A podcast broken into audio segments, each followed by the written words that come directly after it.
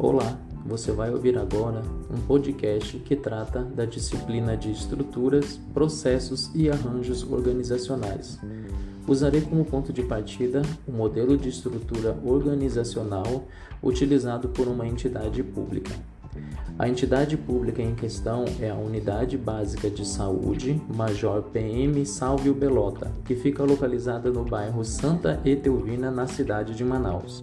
Essa UBS é mantida pela Prefeitura e recebe recursos do governo federal através do SUS, que é o Sistema Único de Saúde.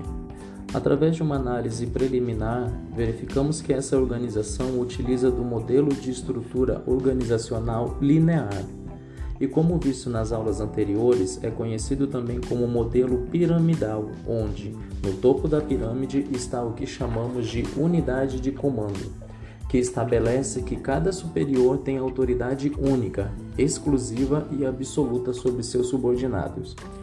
Embora a unidade de saúde tenha como sua autoridade superior o diretor da UBS, a mesma segue as diretrizes do Ministério da Saúde como qualquer outra instituição pública de saúde.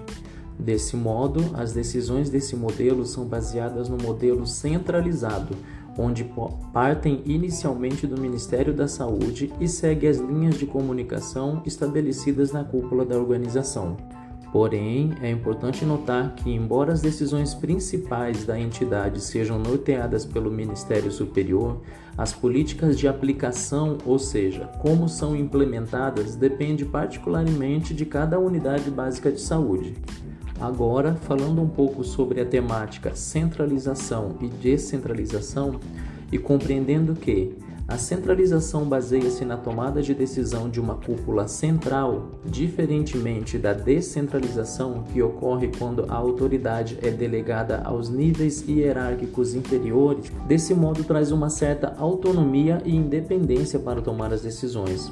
Numa comparação rápida entre as duas metodologias, é possível perceber que a descentralização se aproxima mais do cenário real das organizações para as tomadas de decisões, pois conta com outros níveis de gestão, como chefes, gerentes e supervisores.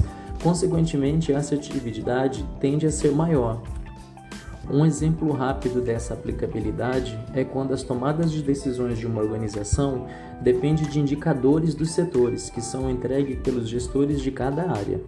Desse modo, e após uma análise conjunta e consolidando os dados dos indicadores setoriais, as tomadas de decisões são melhores embasadas, contribuindo mais uma vez para o aumento do nível de assertividade da organização.